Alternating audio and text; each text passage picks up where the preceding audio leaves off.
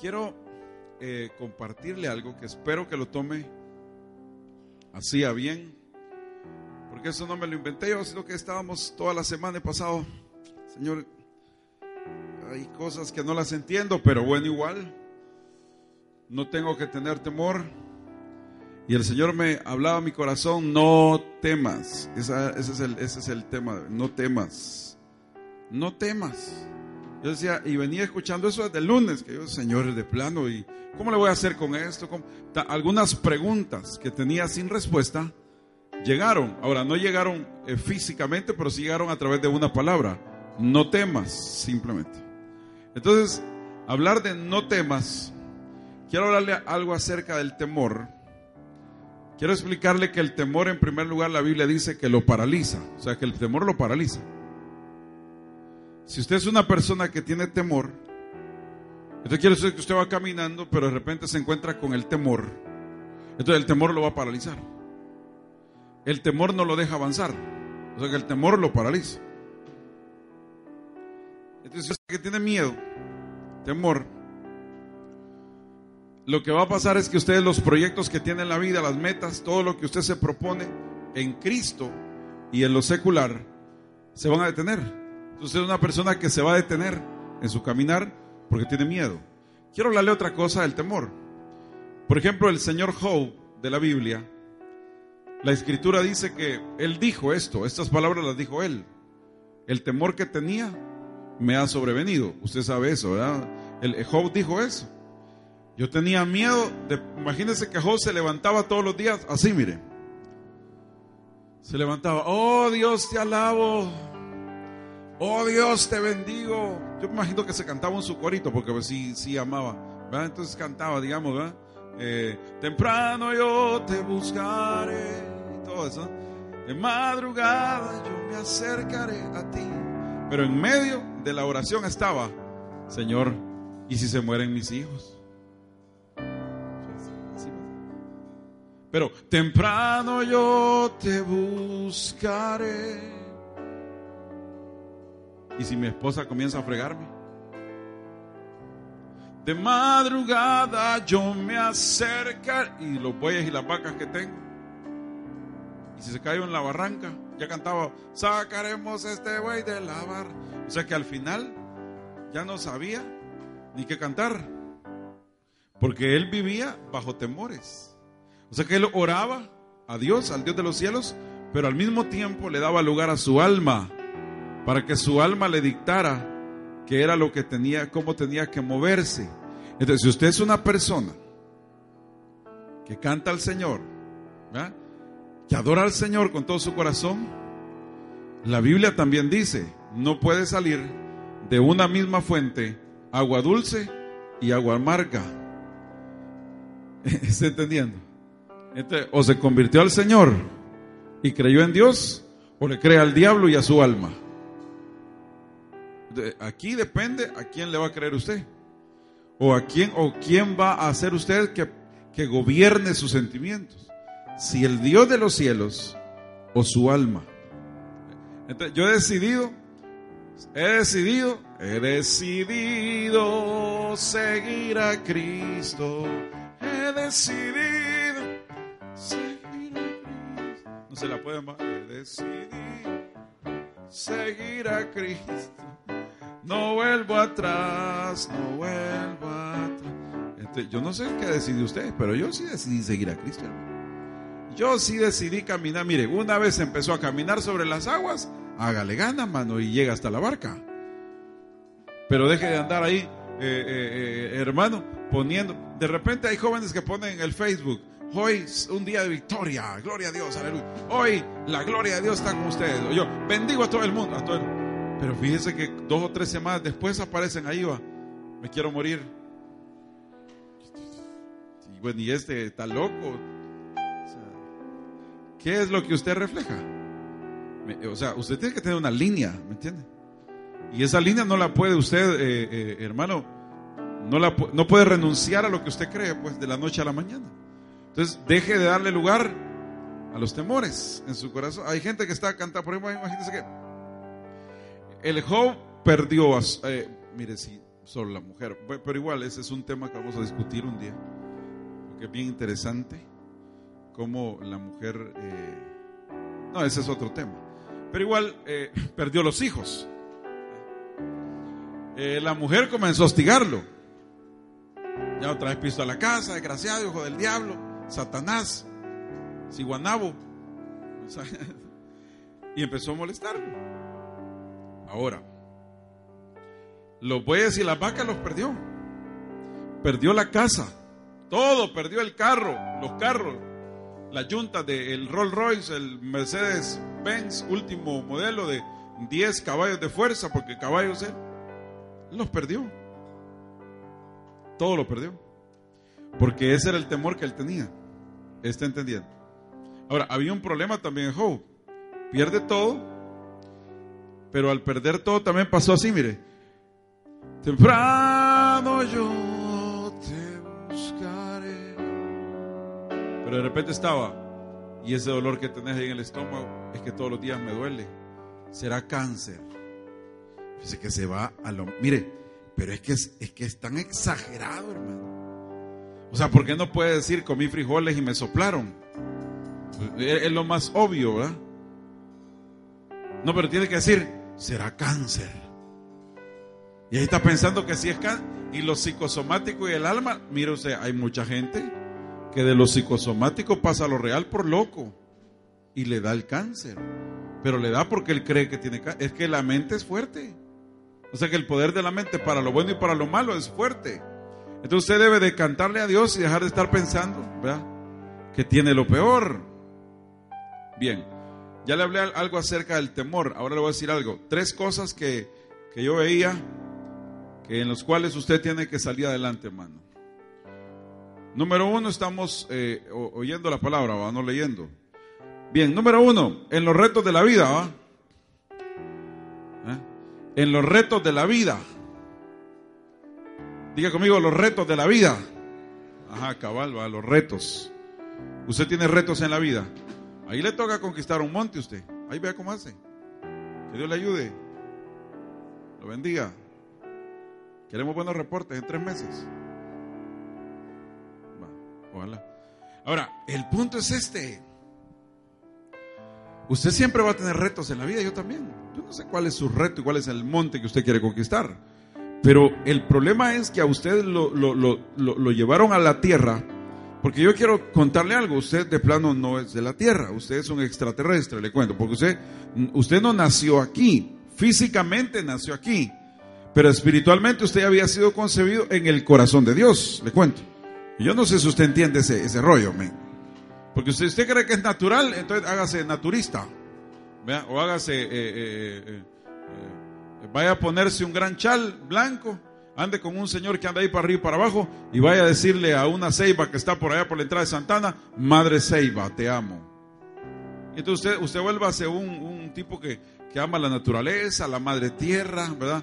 Todo lo que usted quiera. No, pero usted no nació aquí, usted, usted fue concebido en el reino de los cielos, o sea, en el, en el, en el corazón de Dios. Lo pusieron aquí, pero para lo que lo pusieron aquí fue para cumplir un propósito, le cuento. Entonces, uno de los propósitos es precisamente, ¿cómo usted cree? Yo sí creo que Dios eh, predestinó a, a, la gente para ser salvos, porque la Biblia lo dice, la Biblia lo ampara, la Biblia lo apoya. Eh, un día lo vamos a discutir por qué razón, ¿verdad? En su presencia los predestinó. Lo estamos viendo los miércoles. Ahora, el problema es, y ese es el problema, que el hecho de que estas personas ya sean salvos porque van a aceptar al Señor, nosotros deberíamos de decir, bueno, si van a aceptar al Señor, que lleguen solos. ¿Verdad? ¿No le parece que es lo más lógico? Pensaríamos humanamente. Pero la Biblia dice que a esos que fueron predestinados por el Señor, hay que ganarlos a través de la locura de la predicación, porque así le plació a Él. Entonces, Él pone cómo hacer las cosas y cómo se deben hacer las cosas. O sea, no mandamos nosotros, Él tiene la regla de cómo hacerlo, aunque no lo entendamos. ¿Me estaba comprendiendo? Ahora, el punto es que mismo también, usted nació en esa tierra para conquistar, diga conmigo, para conquistar a esa gente para el reino de los cielos. Ahora, si usted no hace nada por eso, entonces usted le cuento algo, usted no está cumpliendo uno de los propósitos para el cual vino a la tierra, le cuento. Eh, no sé, aló, aló, eh, hay buena comunicación aquí. Ah. Si usted no gana almas, usted no está cumpliendo un propósito para el cual vino a la tierra, hermano. Gloria a Dios. ¿Se entendió? Bien, segundo, si usted es una persona que no conquista y que solo quejándose de la vida vive, entonces váyase con Julio Jaramillo, creo que canta, ah, no, eh, eh, dice, no vale nada la vida, la vida no vale nada.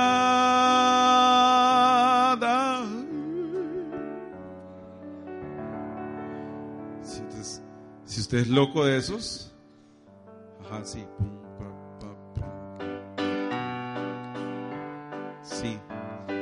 sí, porque, porque usted está loco, hermano, ¿me entiende? Usted simplemente está loco, ¿me entiende? Porque si usted cree que la vida es pura tristeza y puro dolor y pura melancolía, no. Mire, los matrimonios, pregúntenme, los de aquí pues, yo ya aprendí varias cosas. Ayer hablábamos eso con mi esposa. Ya a esta altura aprendimos algunas cosas, no todo, pero ayer, ayer hablábamos cómo ser felices dentro de su matrimonio. Y precisamente nacimos, ¿sabe la Biblia? Lo que dice en Malaquías dice que el Señor buscaba una familia para él. O sea que lo que el Señor anda buscando es una familia en usted. Y que sus hijos, oiga esto. Ayer, por ejemplo, dije mi esposa, es tiempo de salir en familia. Teníamos rato de no salir. Y si salíamos, no salíamos con un propósito. Salimos. Le llevé a mis hijos a lugares y les dije, les enseñé algunas cosas. La abuela los bendijo. Les mandó ahí para comprar de todo lo que querían. Y de plano, pues como nosotros no, nos dicen un sordo, miren, ahí está eso para que lo vayan a gastar. Bueno, con todo gusto, no se preocupen, o sea, nosotros somos especialistas. Fuimos. Pues ya teníamos el aval, ya nos habían enviado eh, para, los, para ellos, los bendijeron. Entonces nos fuimos, pasamos algo increíble, precioso. Ayer nos tomamos el día y de plano nos fuimos, pero no solo por salir, sino que íbamos con un propósito, entendiendo Malaquías. El Señor dice que buscaba una familia para él. O sea que él buscaba que yo, mi esposa y yo nos llevemos bien en el matrimonio. Dios buscaba que mis hijos fueran entrenados por nosotros para que también honraran y sirvieran al Señor. Y eso hacen. Hasta los 14 años todavía mi hijo en el nombre de Jesús no se me va a perder. Pero hasta los 14 años sigue amando al Señor como la primera vez.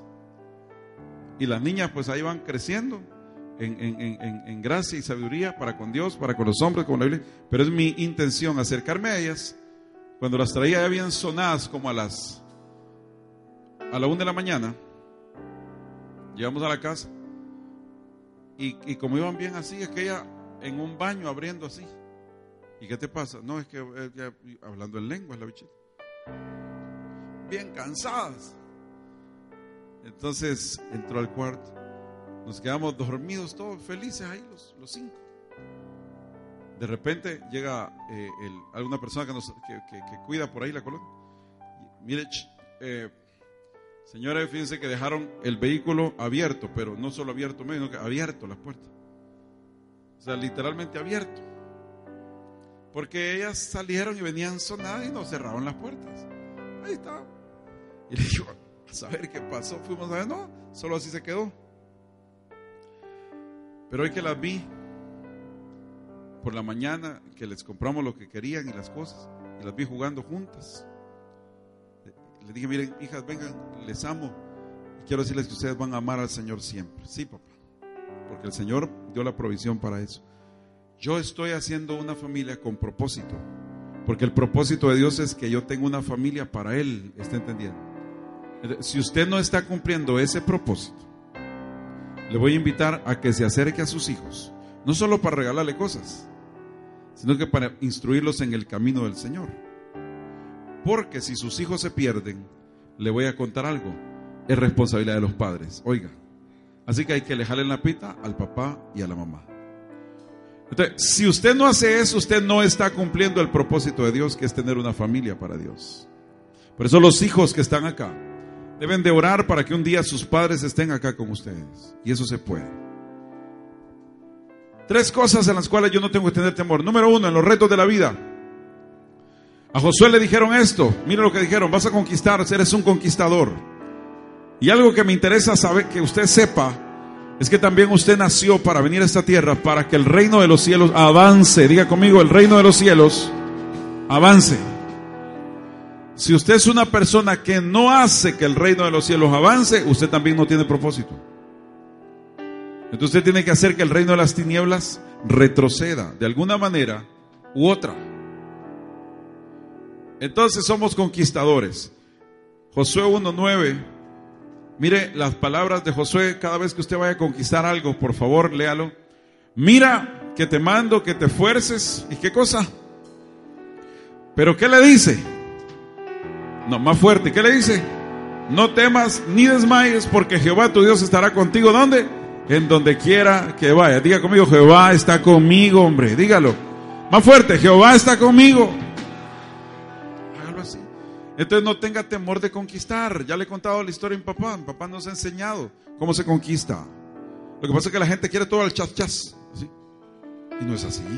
Todo es parte de un proceso, señores. Él comenzó con el INPEP allá hace rato. Me llevaba el INPEP, yo chiquito, como cinco años a conocer el INPEP. Todavía está en el mismo lugar, raro. Allá está por eh, el, centro de gobierno, ahí está. Ahí está.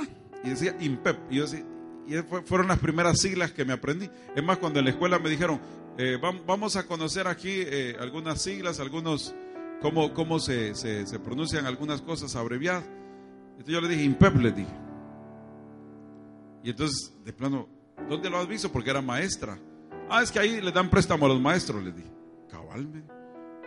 Y, y, pues, ¿cómo conoces? A mi papá hizo uno, le dije. Entonces, ahí le prestaron y le descuentan en la planilla. ¿Entiende? Pero él comenzó comprando un terreno y lo pagó.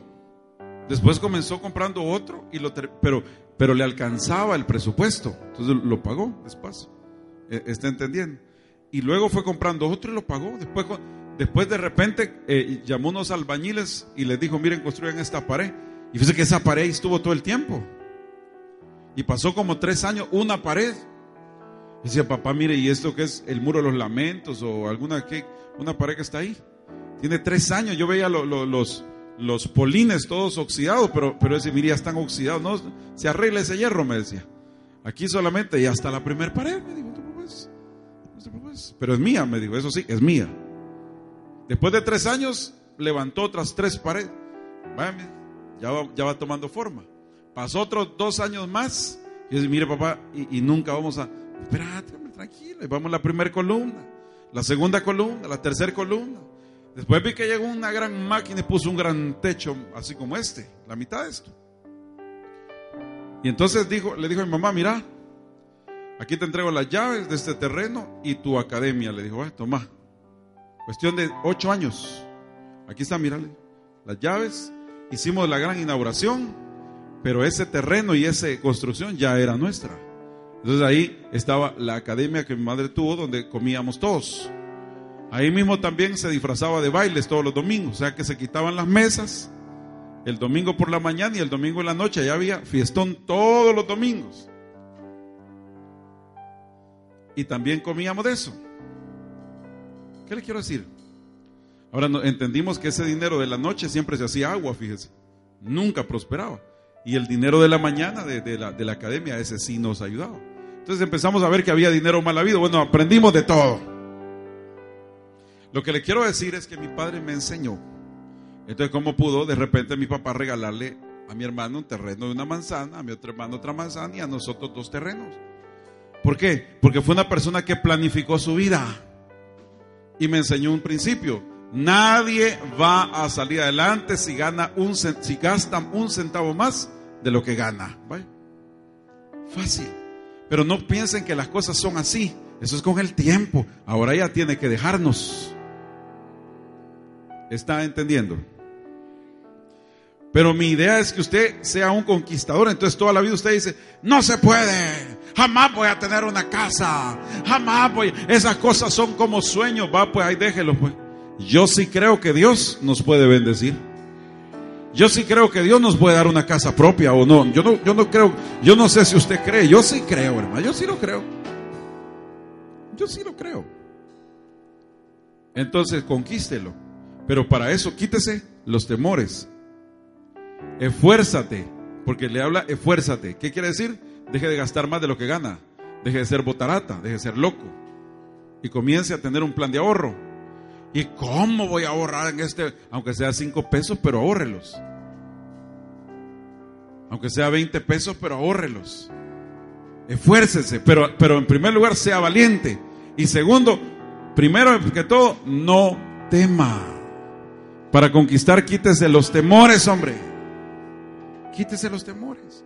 El Dios de la visión es el Dios de la provisión, ¿sabía eso?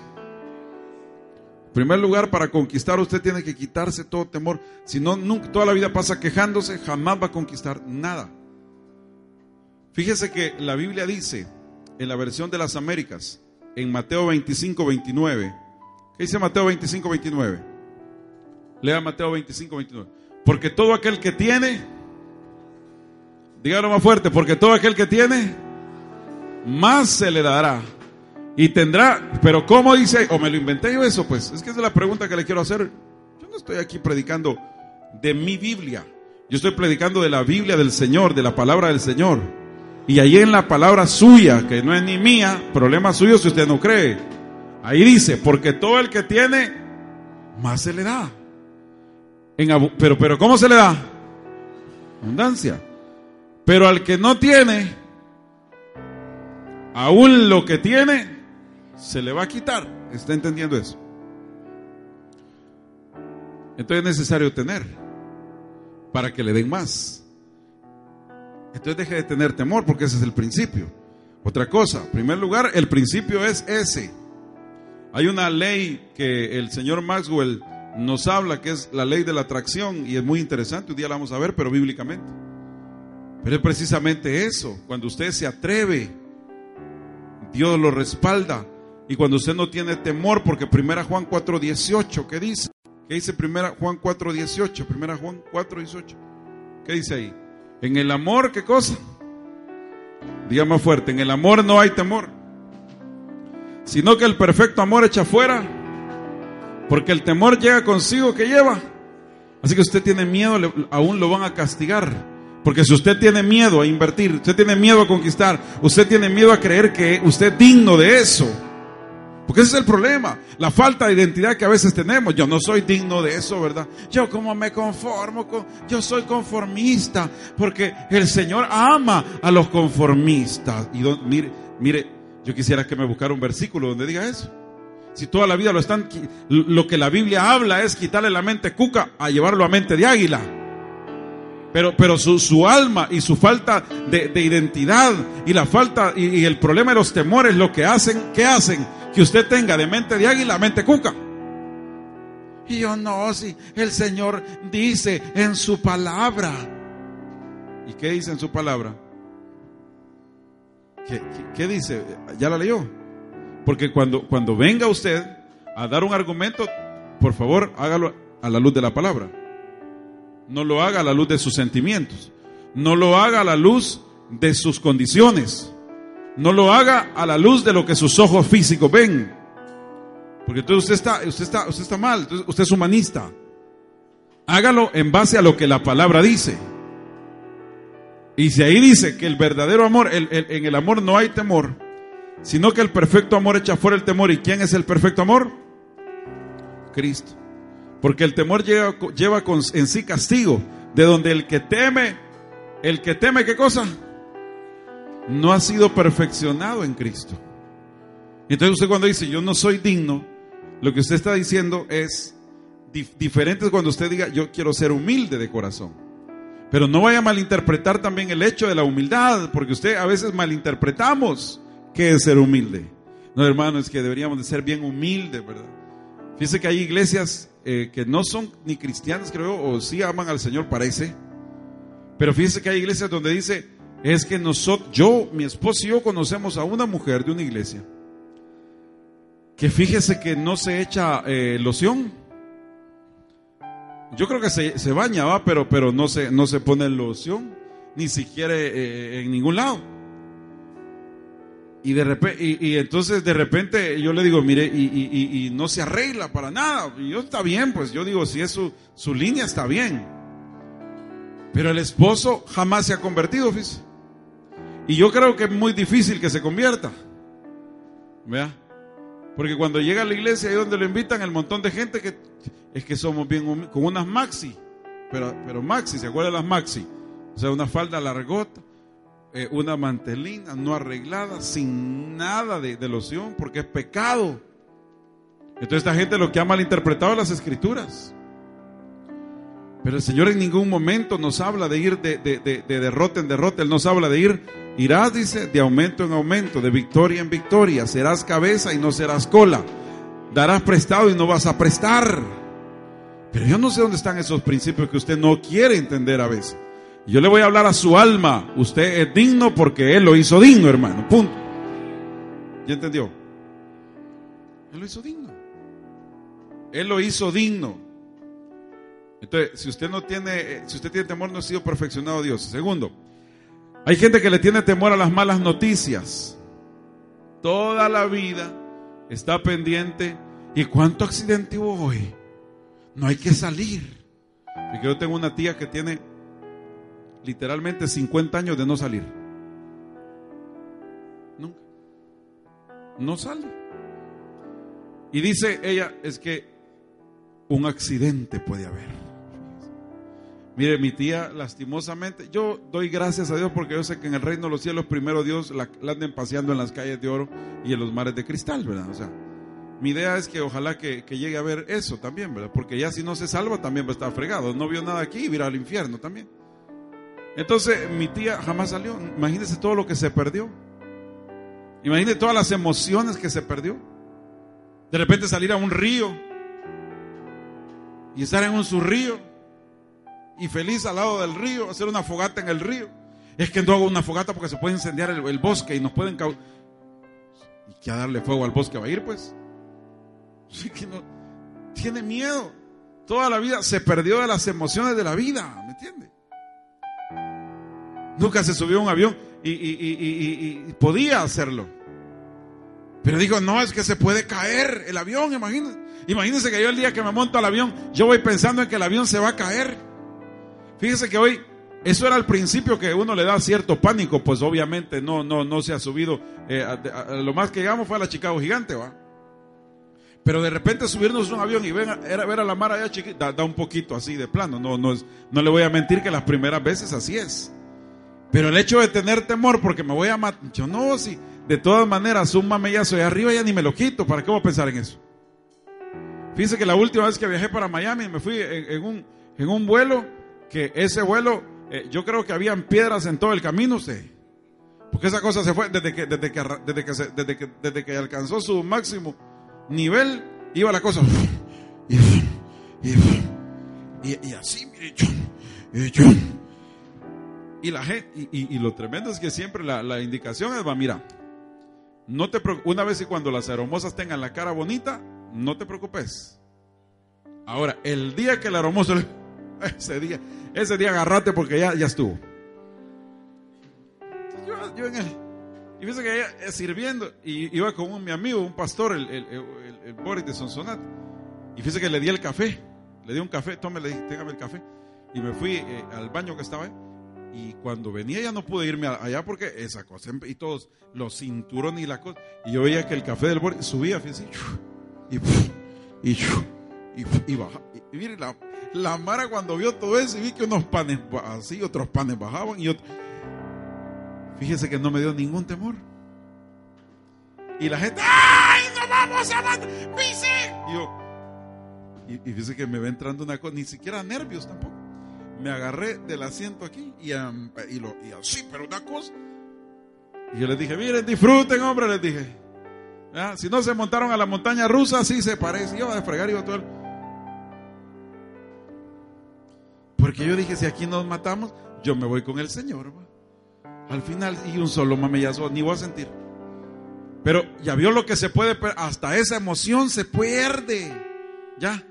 Así que usted de los que no viajan porque tiene miedo, viaje, hombre, viera qué bonito se siente. Es más, le sirve para arrepentirse de los pecados. Yo creo que en el cielo le van a dar, le van a dar una corona más grande al piloto, porque hizo que toda la mara se arrepintiera. Pero decir algo, no desmaye por las malas noticias. Es que allá la carretera, los chorros dicen que, que es, es carretera hidráulica de las más peligrosas. Y así le pone el, el diario. La más catalogada la carretera más peligrosa de todo Centroamérica y el Caribe y Europa, quizás. Y la Mara ya no va. La carretera más peligrosa. La gente lo primero que se levanta, y las noticias que dijeron vos, ¿qué dijeron vos? Que va a subir el gas, que va a subir el, el, café, que va a subir el, azúcar, que va a subir el, frijol, que va a subir el petróleo. Fíjese, pues, el tío Tex preguntando por el petróleo. ¿Usted qué le Mire, y vive pendiente de las noticias. Yo no digo que está mal, de alguna manera hay que enterarse de algunas cosas, pero la Biblia mire que dice la versión al día en Jeremías 51, 46. Y quiero que lo lea, Jeremías 51, 46. Mire qué dice. ¿Qué dice Jeremías 51, 46? Léalo. Y que no, pero léalo fuerte, pues, y que no nuestro corazón que no desmaye. Diga conmigo, mi corazón no va a desmayar. ¿Va? Ni temáis, ¿a qué? ¿A qué no hay que temer? Ni temáis a causa del rumor que se oirá en la tierra. Porque el rumor vendrá, ¿qué cosa? Un año. ¿Ya? En un año vendrá el rumor y después en otro año rumor y habrá violencia en la tierra. Dominador contra dominador. La versión eh, sería las Américas. La, la, LBLA. Esa, mire qué dice ahí. Y que no desmayes, que no desmaye vuestro corazón ni temáis. Diga conmigo, no voy a temer. Ahí dice, mira, el rumor que se oirá en la tierra, porque el rumor vendrá en un año y después otro rumor otro año y habrá violencia en la tierra, gobernante contra gobernante. Y a mí, ¿qué me importa? A usted lo que le debe importar es que las almas se están perdiendo y vaya a traerlas. Eso le debe de importar. Pero no le debe de importar. Si la Biblia dice que va a haber nación contra nación y ahí dice que hay un rumor un año, ¿verdad? Un año Osama Bin Laden ataca eh, El Salvador. Se quiere llevar a todas las mujeres vírgenes del Salvador para su harén. Y la gente bien preocupada. A saber por qué se preocupa. Menos debería preocupar a la gente. Mire, óigame. Y queriéndose llevar a todo. Y ya siente usted que va a ser la, la, number one en, en de harem de Osama. y la gran preocupación se preocupa porque el barco petrolero, el barco petrolero. Y mire usted, ¿y por qué está preocupado por el barco?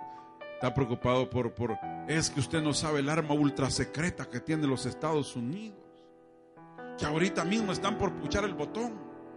Hay que lo, mire, ojalá lo pucharan. Y se acaba. Usted no puede vivir en temores.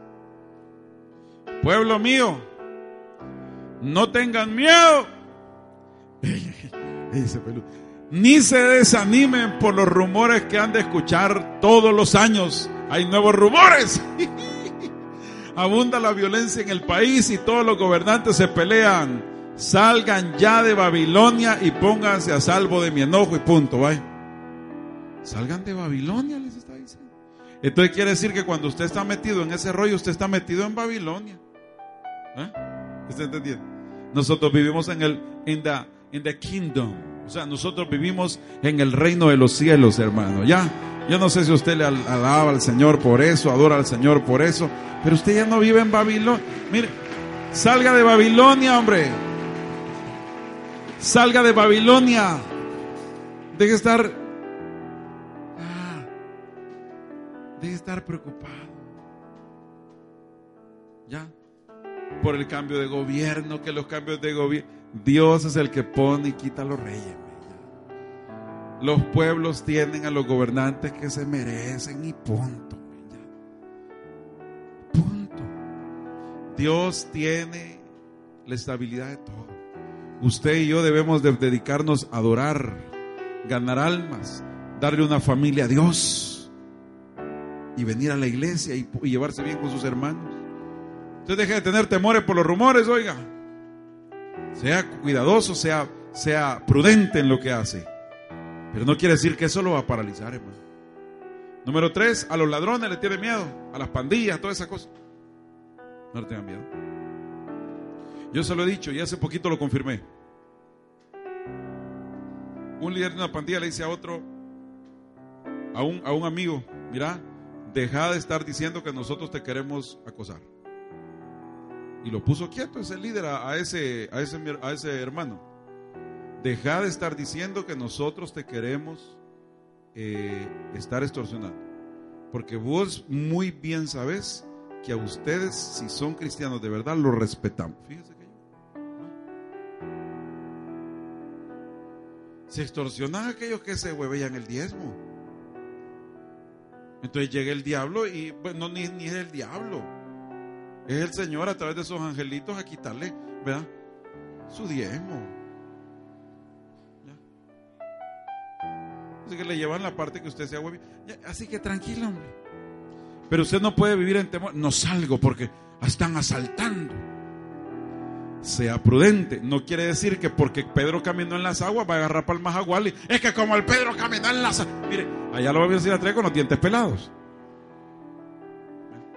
Es que Pedro caminó sobre las aguas. Así que yo voy a ir al Sigua y me voy a. Mire. Entonces usted está loco, hermano. Ya. No, es con gente loca no se mete. Es que no, gente loca hay que dejarla aparte. Estoy diciendo que hay que ser prudente. Pero hay gente que no quiere hacer la obra por miedo. Y mire qué dice la Biblia. En Mateo 28, 18. No, en Mateo 10, 28, versión. Eh, eh, ponga ahí las Américas o la normal, pues, pero igual cualquiera dice lo mismo. La versión Las Américas de Mateo 10, 28 dice: No temáis a qué? Más fuerte, no temáis. No, todavía quiero que me lo diga más fuerte, iglesia, a las 10 de la mañana. No temáis a los que maten el cuerpo, hombre.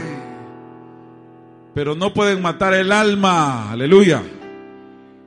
Más bien temed aquel que puede hacer perecer tanto el alma como el cuerpo en el infierno. A ese sí hay que tener miedo. Es que le tienen miedo al ladrón, pero a Dios no, fíjese. No, no, para ir a hacer la obra no va. Pero, mira, mi, amor, salgamos después de las 10. A las 11. Ah, vamos. Ahí no tiene miedo. O sea que le tiene miedo al ladrón, pero no le tiene miedo al que le puede mandar su alma y su cuerpecito al infierno, que es Dios. No es el diablo, le cuento. Entonces, ¿a quién le tiene que tener temor?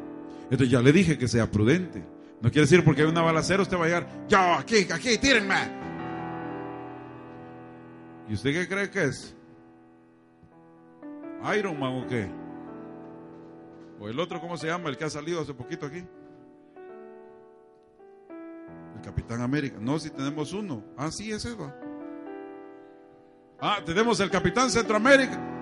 Usted, mire, usted no es el Capitán América, hombre, ni Iron Man, deje de cuentos. Entonces usted está creyendo que es que el Señor me va a salvar. con los dientes pelados lo vamos a ir a velar. Estoy diciendo que en causas necesaria, deje de tener temor. Entonces, dígame si usted no se quita los temores, ¿cómo va a vivir feliz, hermano? Entonces, a veces viene a la iglesia y viene con cara de guante. ¿Sí? O decía aquel a mi amigo, ¿cómo decía? Con cara de, de, de jaibas. Yo no sé ni cómo le vio la cara a la jaiba, pero todas. ¿Por qué? Porque de repente cantamos, va. Vamos a cantar la canción feliz. Y empieza a cantar la canción feliz. ¿Cómo es que dice? ¿Cómo es que dice la canción feliz? Tal vez me da la nota, maestro. ¿Ah? Cantaría sin parar por lo que hiciste en mí. Danzaría siempre, Dios, por tu gran amor. Cantaré, la, la, la. Pero mire, usted viene a cantar así cuando anda feliz. Pero fíjate que cuando ande preocupado, primero que todo se le va a perder tipo jopa. Usted aparece ahí, hermano, a saber ni cómo aparece. Todo tenso, todo raro. Le ve cara de ladrones a todos. Y cuando cantaría sin parar por lo que hiciste en mí, Pero usted podría cantar pero usted tiene cara de guanajo o de jaiba o de guante. ¿Sabe por qué? Porque precisamente usted vive en temores. ¿Qué va a andar cantando a ley? Usted lo que va a cantar es la canción del funeral. ¿eh? Las golondrinas. Toda esa cosa. Pero menos una canción para Dios. Porque está atado. Porque el temor lo ha paralizado. ¿Temor a qué cosa, hermano? Como le dije, número uno. Tiene temor a los desafíos de la vida no cree que usted es digno. ¿A cuente qué? ¿Le tiene temor a qué cosa más? ¿A qué? Se me fuerte. ¿A qué le más le tiene temor? A las noticias. A eso. A las noticias. ¿A qué más le tiene temor? A las personas, a los que matan el cuerpo. Le tiene temor a las deudas, le tiene temor a todo el mundo. Ya ni en paz vive. Vive abatido, Como les dije un día, ahí aparece una moto. Y todos en la calle, en la casa.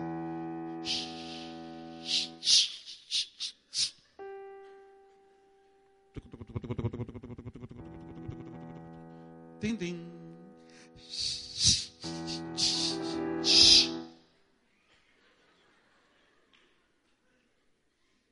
Ahí vienen a cobrar la refri. Ahí vienen a cobrar la refri, la refri. Solo batido anda, fíjese. Y lo que no sabe que la tía le mandó a regalar una pizza. Y es el de la pizza. Se fue el de la no los halló. Ahí estaban todos así. Y al resto van apareciendo así como son los de Madagascar. Que yuca. Ya vio. No, me ¿Qué le cuesta dar la cara al de la refri?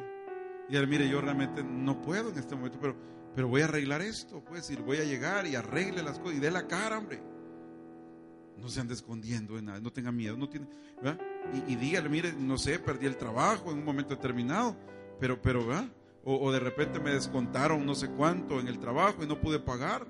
O de repente me atrasé con otra cuota, pero mire, si según la ley solo el 20% le pueden embargar en un momento determinado. Pero aprenda a dar la cara, porque es más, es más honesto de parte de Dios que andar con temores. Entonces, obviamente viene, y cuando vamos a cantar la canción feliz, dice el pastor, y sonreír y darle la gloria, la honra al que vive, cantaría sin por lo que hiciste en mí porque ve que adelante está el de la curazao. Dice que yo. ¿Ah?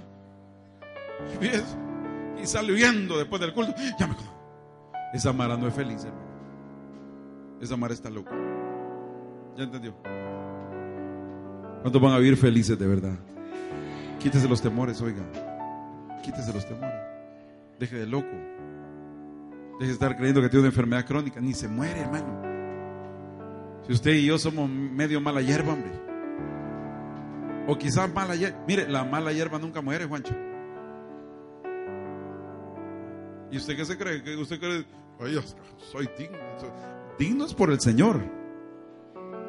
Pero en nuestra naturaleza, ¿qué somos? No malacate.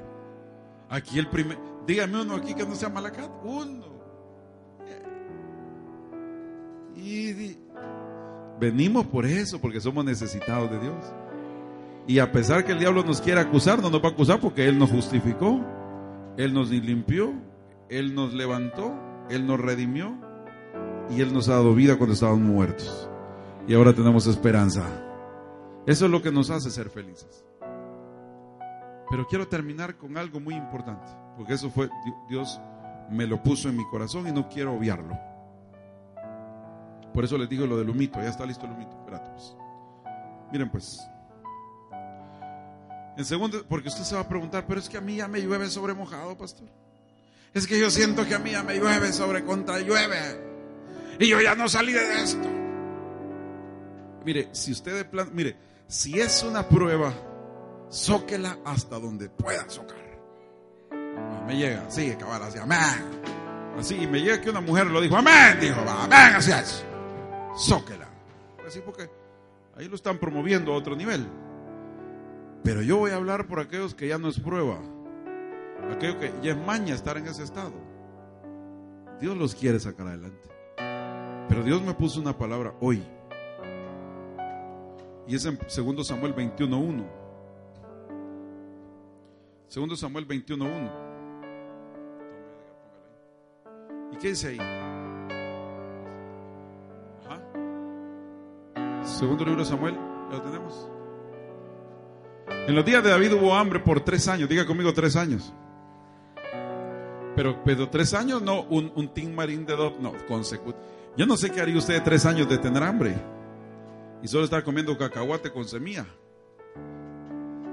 Tres años. Y David buscó la presencia del Señor y el Señor le dijo, es por causa de Saúl, ve pues. ¿Cómo que por causa? ¿Y yo voy a pagar el pato? Sí, así es. En el reino de los cielos, así es. Por causa de Saúl y de su casa sangrienta, porque él dio muerte a los gabaonitas. Fíjese. Y llamó el rey a los cabonitas y les habló. Y los cabonitas no, no eran de los hijos de Israel, sino del remanente de los amorreos y de los hijos de Israel. Habían hecho un pacto con ellos, pero Saúl había procurado matarlos en su celo por los hijos de Israel y de Judá. Dijo pues David a los gabonitas, ¿qué debo hacer por vosotros? ¿Y cómo haré restitución para que, para que bendigáis la heredad del Señor, hombre? Yo necesito que bendiga a este pueblo y, ¿y qué hago por ustedes? Pues? Y mira lo que le dijo. Los gabonitas respondieron, no nos importa la plata ni el oro. No queremos pisto ya. Ni oro ni plata. No queremos nada de eso. O de su casa. Ni, ni, nos corresponde dar muerte a ningún hombre de Israel. Y dijo, ¿qué haré por vosotros? Lo que digáis. Y ellos dijeron, al rey. Del hombre. Eso le dijeron. Del hombre que nos consumió y que trató de exterminarnos para que no quedáramos dentro del territorio de Israel que nos entreguen siete hombres de entre sus hijos y los ahorcaremos delante del Señor en, en de Saúl, el elegido del Señor, y el rey dijo, los entregaré. Y les entregó siete. Sí, los entregó. Cuando los entregó, si quieren, leamos bien para que vea bien el chambre cómo está la cosa. Pero el rey perdonó a Mefiboset, por eso se acuerda de lo que era tuyo, todo eso hijo de Jonatán, hijo de Saúl, a causa del pacto del Señor que había entre ellos, entre David y Jonatán, hijo de Saúl. Sigamos. El rey tomó a los dos hijos de, de, de, hija de Ajá, Armonía, Mefiboset, que ella había dado a Saúl, y los cinco hijos de Merab, hija de Saúl, que ella había dado en Adriel, Adriel, hijo de Barzilaí, Meolatita. Sigamos. Y los entregó en manos de los gabonitas, que los ahorcaron en el monte delante del Señor, de modo que los siete cayeron a la vez. Les dieron muerte en los primeros días de la cosecha, al comienzo de la cosecha de la cebada. Y Rizba, hija de Eja, tomó, tomó tela de, silicio y, los, y lo tendió para sí sobre la roca, desde el comienzo de la cosecha hasta que llovió. ¿Hasta qué? ¿Hasta qué? No llovía, pero llovió sobre ellos y no permitió que las aves del cielo reposaran sobre ellos de día ni las fieras del campo de noche. Bien, voy a decir algo. Llovió. Pero cuando llovió, porque no llovía, tres años. Había juicio, tres años. Y no le llovía. Y David se fue a decir, mira Señor, ya cuente que no me llueve. Ah, es por culpa de Saúl, le dijo. Es que hay un clavo que hay ahí. Porque ustedes dos mil años antes hicieron un pacto con, con los gabaonitas de tenerlos en su territorio. Y este loco los mató. Diga conmigo, pacto. Oiga esto, hermano. Hay pactos. Oiga, pues, pero oiga, hay pactos que usted y yo de repente los hemos roto. Y lo que usted no sabe o no sabía es que ese pacto que usted hizo, oiga esto, usted lo rompió. Y los pactos no se pueden quebrantar. Dios es un Dios, Dios de pactos, que guarda sus promesas. Sí, sí, pero solo cantamos, pero no lo vivimos. Yo no sé qué pacto usted tuvo. Por ejemplo, y le voy a hablar de, varias cosas que Dios ponía en mi corazón.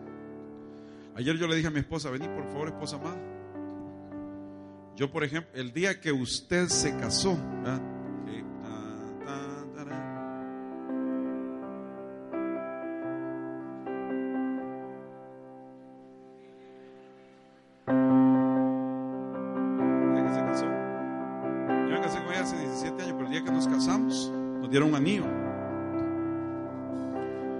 Y este anillo fue señal de pacto, le cuento. Y ese es el problema. ¿Ah? Señal de pacto. Pero yo tengo un pacto con ella. Yo tengo un pacto con ella. El problema es que yo no lo puedo quebrantar. ¿Entiende usted? No lo puedo quebrantar. Pero yo no sé cuántos quebrantaron ese pacto. No te va a llover, hermano.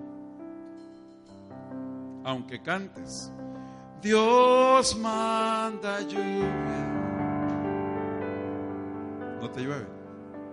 Porque quebrantaste este pacto. Te cuento. Lo quebrantaste. No te va a llover. No te va a llover.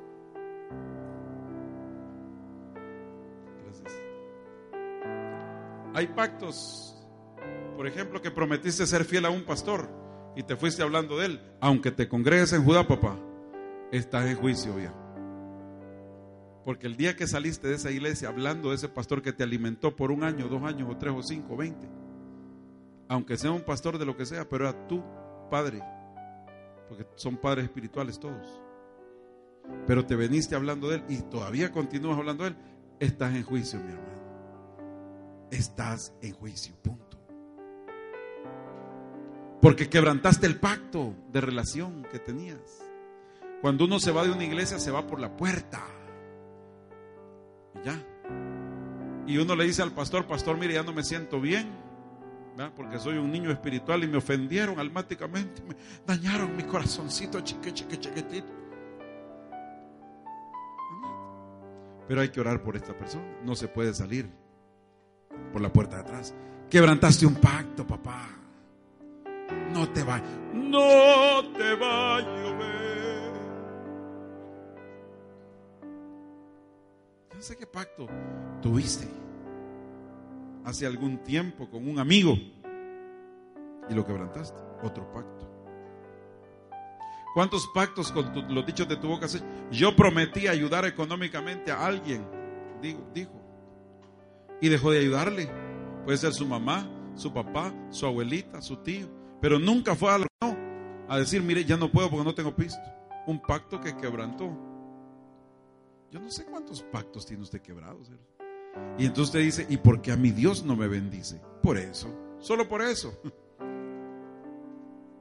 Pero el Señor, pero David le preguntó a Dios, ¿por qué no llueve, Señor? Ah, por Saúl, quebrantaron el pacto, viejo.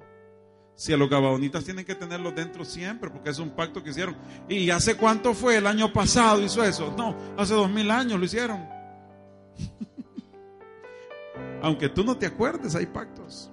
¿Sabes tú que si le robaste la virginidad a una mujer y no te hiciste cargo de ella, es un pacto que quebrantaste porque es un pacto de sangre? El limen de la mujer cuando es penetrado, en ese momento hay un pacto de sangre y te hiciste loco, el mareado ¿Y tú crees que esos elotes que te comiste no te los iban a cobrar, hermano? Sí, te los iban a cobrar. te los iban a cobrar. Ahora quiero decir algo. Hay cosas que no se pueden solucionar. Porque definitivamente ya el tiempo pasó. Ya es muy imposible. No vamos a estar de ridículos. Por ejemplo, le voy a decir algo. Este lo tengo ahí por una razón. Él tenía un pacto con su esposa en Guatemala. Tenía un pacto. Un pacto. Tenía un pacto. Un pacto. De repente la señora se le peló y lo dejó. Yo intenté unas cinco veces ir a hablar con esa mujer y jamás pudimos hablar con ella. yo no quiero a ese que se hizo pasto porque era loca, ¿te acuerdas? Y era loca. Pero yo tenía este hombre aquí de tres años que temblaba, pero hasta con escalofrío ya. Imagínate cuatro años sin mujer. Si este andaba así, mire. Yo, yo lo alejaba de las mujeres porque cuando las veía a las mujeres les decía, mamita querida, mamita chula, mamita, mamita. O sea, te bendigo, mami. A todo el mundo que andaba como león rugiente viendo a quién devorar.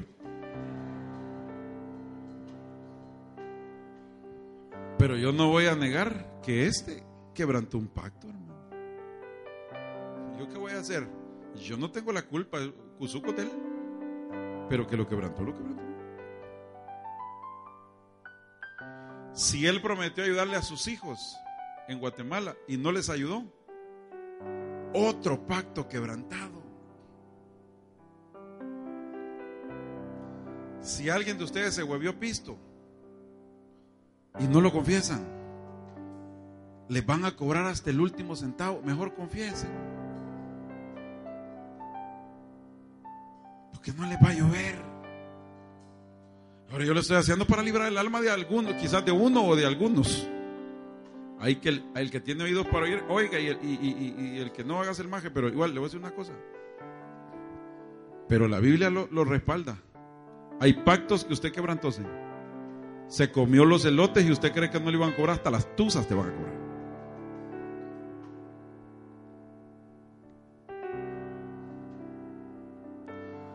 Hace poco nos dimos cuenta de una persona que robó en, en la iglesia. Yo le dije a esa persona, si no confiesa, porque eso sí era santo lo que se volvió, jamás va a salir de pobre. Jamás. Y va a ir de peor en peor hasta que confiese porque eso era santo lo que tocó. Dios de pactos. A que nos gusta cantar, va, todo lo cantaba. ¿Y a quién deshonró usted? ¿Y usted cree que va a venir bien bonito? Que el Señor bendíceme. Y cantando va. El Señor me bendice, aleluya. Ah, el Señor me bendice, aleluya, aleluya, aleluya. El Señor me bendice, me bendice, me bendice, me bendice, me bendice, me bendice, me bendice. Hoy me bendice, me bendice. Eso, eso, abuelita. No te bendice. Hasta que vayas y pidas perdón y reivindiques a quien has deshonrado, hermano. Porque le pidió y le dijo, no, mire, ¿y qué hago yo para hacer que llueva? Pues yo ni la culpa tengo, pues. Sino que el Saúl, pero también sos culpable porque tu reinado ahora sos el responsable. Es más, los esposos que no saben que si las esposas tenían clavos, y esos clavos ya no son ni el esposo, sino que son de él, como David. Dios quiere bendecir a su pueblo, pero me es necesario decirle todas estas cosas. Le cuento. Ahora el Señor me puso, porque ¿qué vamos a hacer? Pues yo cómo hago para que este deje a la doctora. Si la doctora es una bendición, pues iba a morir, este se iba a morir de, un infarto. Y en la caja una muñeca de oro le hubiera puesto. Como para sentirme un poco bien, pues. No, no puedo borrar el pasado, pero sí puedo hacer algo. Puedo hacer que él sea responsable con sus hijos allá. Eso sí. No solo en dinero, porque no es el dinero. Entonces definitivamente tiene que ir allá y verlos y venir. Porque, porque se, se rompió un pacto. Y aunque sean hijos de la primera, hay que honrarlos a puro tubo. Porque por eso no llueve. No llueve. No llueve. Qué difícil, ¿no? ¿A quién deshonraste? Hay, hay, hay, noviazgos que creen que los noviazgos no son matrimonios en poté. Claro que sí. Hay noviazgos que fueron destruidos por otra o por otro. Hay matrimonios. Esos son pactos. Desde el día que te la besuqueaste, ya había un pacto, de pacto salival. Como hay diferentes pactos. Ese pacto salival. Ese día. Y lo hiciste por fregar. Quebrantaste un pacto. A un jefe que te fuiste y pusiste. Oiga, bien, otra. Es que hay varias. Conociste el trabajo de tu jefe. No está mal que si tu jefe era, era un tremendo eh, plomero, eh, no está mal que tú vayas a ser un plomero y te fuiste a, ofrecer servicios. ¿Sabe cuál fue el problema? Que le fuiste a huevear los clientes a tu jefe.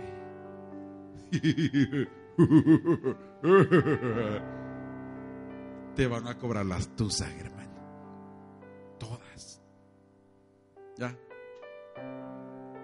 Es como una división. Se van y a, cuenta de que el pastor se va con gente de la misma iglesia. ¿Por qué no se fue a poner una iglesia y comenzó a ganar almas? No, tiene que llevar gente endemoniados y en juicio. Hermanos, ustedes no lo sabían. Dios es ese Dios. Así que yo quiero hacer algo hoy, porque ¿qué me queda? Pedirte, mi hermano, un arrepentimiento genuino.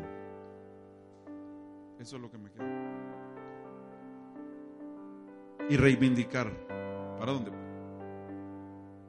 ¿Para dónde? Y comenzar a recordarse las cosas, porque ese no se acordaba. El David feliz vivía y no le llovía, porque David también conocía el problema que había hecho Saúl, hermano, y se hacía el del ojo pacho. Pero le dijo, siete quiero, perfección. La ofrenda que vamos a recoger, yo no estoy hablando de ofrendas de culpa que vino a hablar, no, esas son lo que era. Cristo pagó por tu culpa en la cruz del Calvario. Pero eso es que a veces me dice la gente, fíjate hay un, una persona que tiene cirrosis y está en una etapa terminal, pero viene a Cristo. Le pregunto, ¿Cristo lo perdona o no lo perdona? Le pregunto, ¿lo perdona o no lo perdona? Sí. Pero le pregunto, ¿muchos se mueren o no se mueren? Porque es la consecuencia de la culpa y del pecado. ¿Y eso qué? ¿Y que la sangre de Cristo no lo limpia? Pues claro que sí. Pero hay consecuencias que no se las va a poder quitar. Pero fíjense que la ofrenda, Dios me puso, Señor, hoy, este día, que haya un arrepentimiento genuino en alguno, pero de verdad, no de paja, pues. Ay, Señor, perdóname. Miren, nada menos hipócrita. Los, yo lo voy a poner, los hipócritas no entrarán al reino de los cielos. No, hombre, no sea hipócrita. Arrepiéntase de corazón. Reivindique lo que tiene que reivindicar. Y la ofrenda que va a traer hoy, yo voy a orar por esa ofrenda hoy. No es por pecado, por la culpa, porque culpa ya no tiene que tener. Pero esa ofrenda, yo voy a orar genuinamente, vamos a orar los sacerdotes por esa ofrenda. ¿Me entiende? Porque así le pasó a David, según el domingo pasado, una ofrenda los, le salvó del juicio. ¿Se acuerdan? En la, casa de Ornam. ¿Cuántos justos habían en la casa de Ornam? Cinco. ¿Y el ángel dónde se detuvo? En la casa de Ornam. ¿Por qué? Porque había una ofrenda. Yo voy a detener cualquier juicio que venga contra ti, miren, porque me interesa que sea bendecido, fíjate. Así que este, estos cinco o diez minutos que nos quedan, yo le voy a aprovechar que son los mejores cinco minutos de la vida. Si alguien deshonró a su padre o a su madre, y te fuiste hablando de tu papá, de la casa, saliste mal, vaya a ponerse a cuentas no puedes deshonrar a tus autoridades. Y a veces queremos bendición, no la vamos a ver, hermano, hasta que hagamos lo correcto delante de Dios. Así que todo el mundo acá, así como está, cierre sus ojitos. Y hágame el favor también de que la gente que quiere ponerse de pie, solo aquellos que anhelan, Decirle, Señor, yo quiero hacer un cambio estructural radical en mi vida. La gente que anhele levantar sus manos. Pero voy a dedicar este momento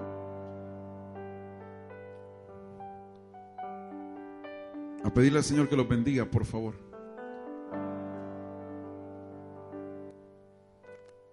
Hágame el favor.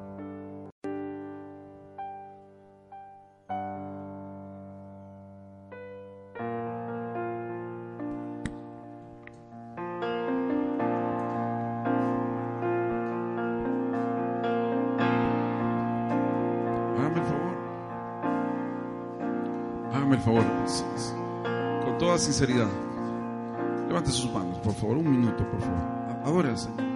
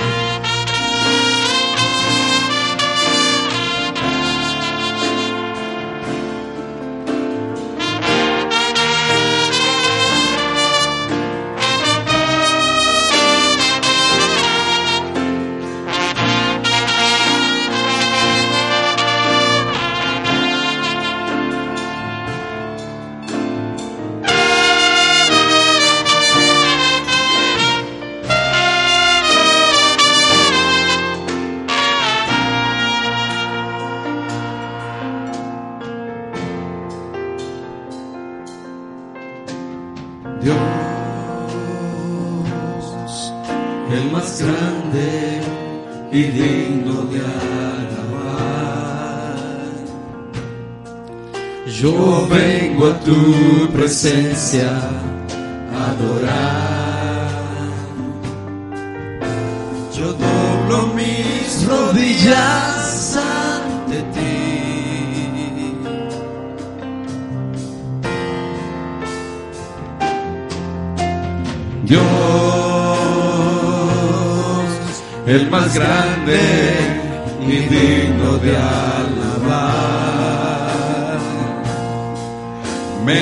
ayuda al enemigo derrotar.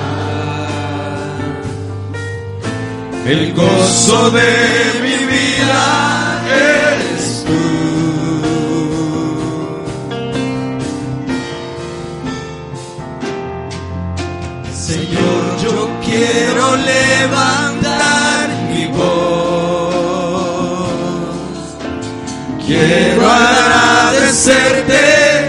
por tu obra en mi vida. Señor,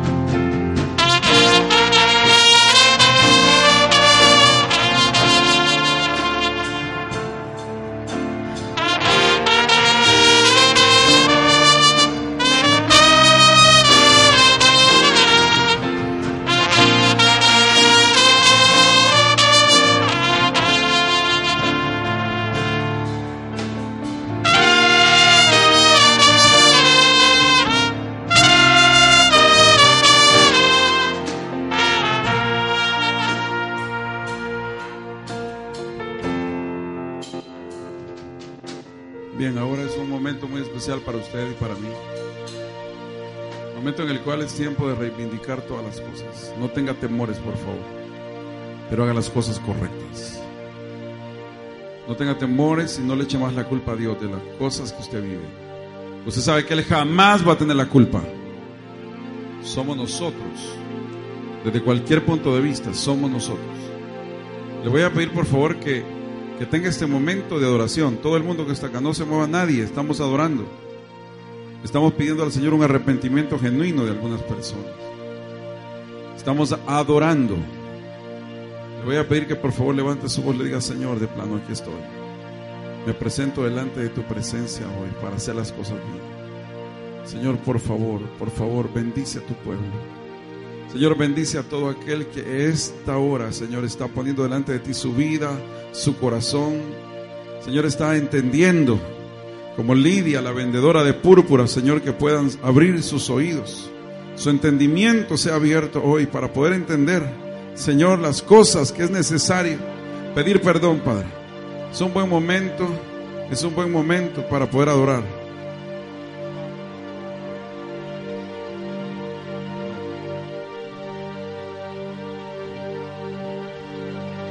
Vamos, levante su voz y adore al Señor. Dígale, Padre, es tiempo.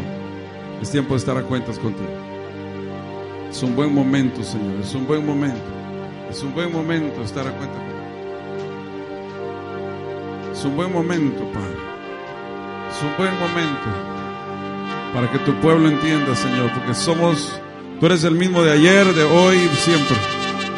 Yo te estoy pidiendo perdón, Señor, por, la, por el pueblo por la gente, Señor, que necesita entender que es necesario, Señor, volver a tus caminos. Hay gente que toda la vida, Señor, te ha culpado a ti, no queriendo tomar la responsabilidad, Señor. Padre, por favor.